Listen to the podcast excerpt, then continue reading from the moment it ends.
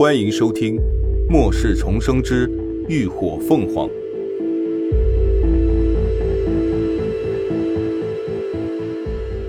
第一百二十四集《通行证》。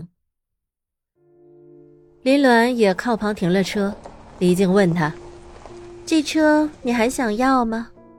想要的话，就去排队登记，拿到车牌后才能开车从基地的侧门进去呢。”林鸾摇了摇头：“不要了，这车本来就是临时开的，性能一般，又没有经过改装，而且一路过来也损坏的差不多了。如果办车牌，还需要另外缴纳停车费。那行吧，车就停这儿吧。”李靖道：“停在这里不要的车，平时都会被难民占据。”但每一段时间，基地就会派人来清理这些废车。拿上各自的东西，两人相继下了车。林鸾还不忘将油箱里剩下为数不多的汽油也取出来，装进空水瓶里。李静很有经验地带着他去排队，边道：“左面是给普通人排队登记的，我们排右门就可以了。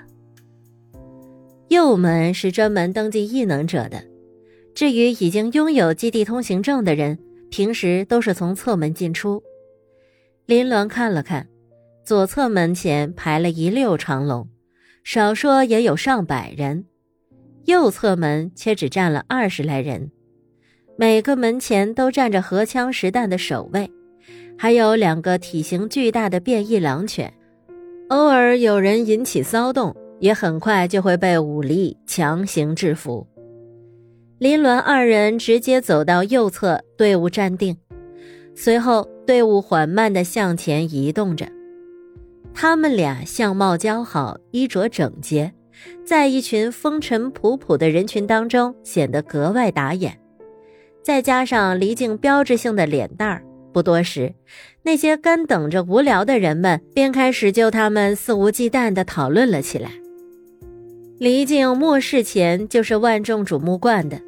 自然习以为常，但林鸾却并不喜欢被人议论围观，以至于他神情冷漠，周身的气势也愈发凛冽，让一些想上前搭讪的人都不由得歇了心思。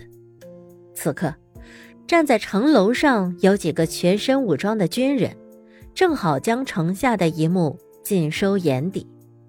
为首的年轻男子长得高大挺拔。面容俊朗，棱角分明，一双黑眸犹如鹰眼一般锐利，古铜色的肌肤充满了阳刚之气，浑身上下都散发着军人特有的勇武之气。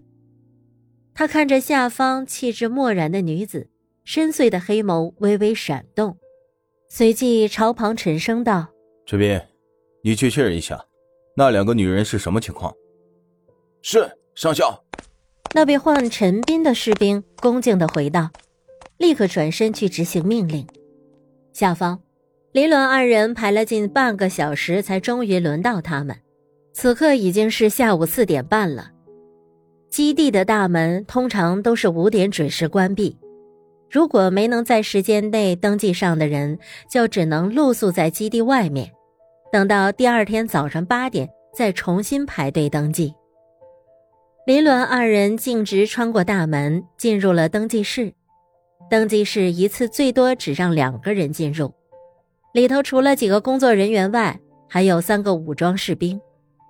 林鸾将背包放下，让人检查，自己去登记台登记。一个登记员头也不抬的边问边在电脑上操作。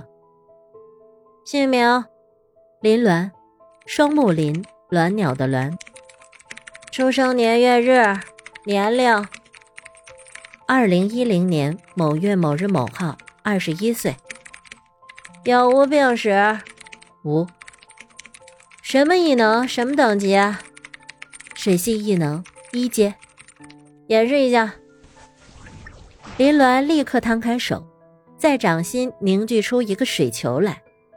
黎静在一旁看得有些诧异，他知道林鸾年纪轻。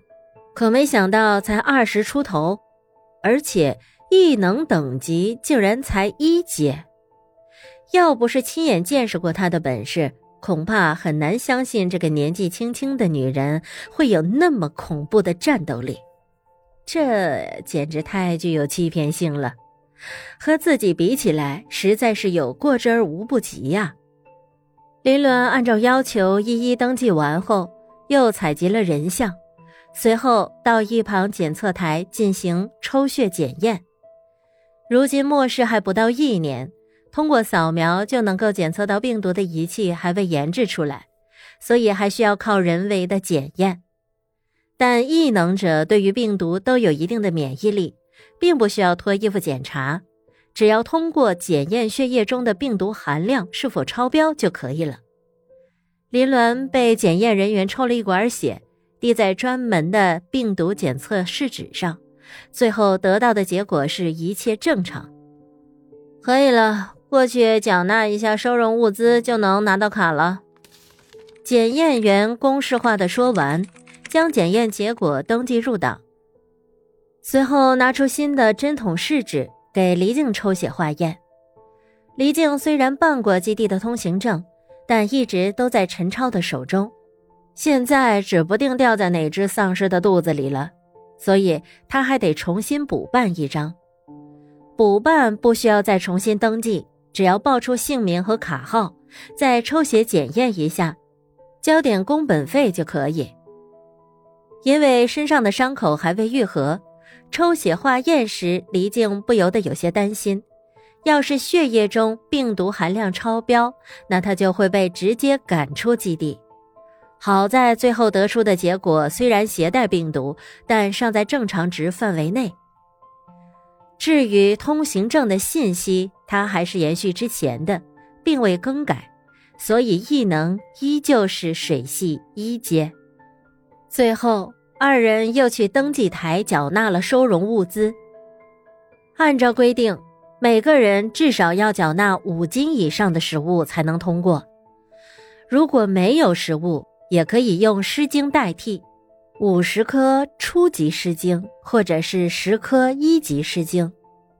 林鸾没给背包里的食物，而是直接上交了十五颗白晶，包括离境补卡的工本费五颗，最后换得了两张印着他们照片的磁卡。这种磁卡有点类似末世前的身份证和银行卡的结合体，除了身份证明外，还能够记录积分，进行各种交易支付。通行证在其他基地也能够通用。但仅限身份证明，不同基地的积分不能够共用。两个水系异能者等级又只有一级，自然不会受到另眼相看。二人拿到磁卡，士兵已经打开了另外一扇小门，让他们离开。一出去，入目皆是青砖碧瓦、飞檐斗拱、重檐叠角、雕梁画栋。完全是一派古色古香的老街模样，不难想象，在末世前，每逢旅游旺季，这里会是怎样的人山人海的热闹景象。可如今，这里却显得无比萧索，周围来去匆匆的人们，脸上只有充满对无望生活的麻木。一群衣衫褴褛的人们一见来了新人，都围拢了上来。想自荐当导游，指望能换得一口吃的。走吧，我先带你去打听打听你同伴的消息。县城的导游黎静直接将林鸾扯出人群，朝外走去。感谢您的收听，下集更精彩。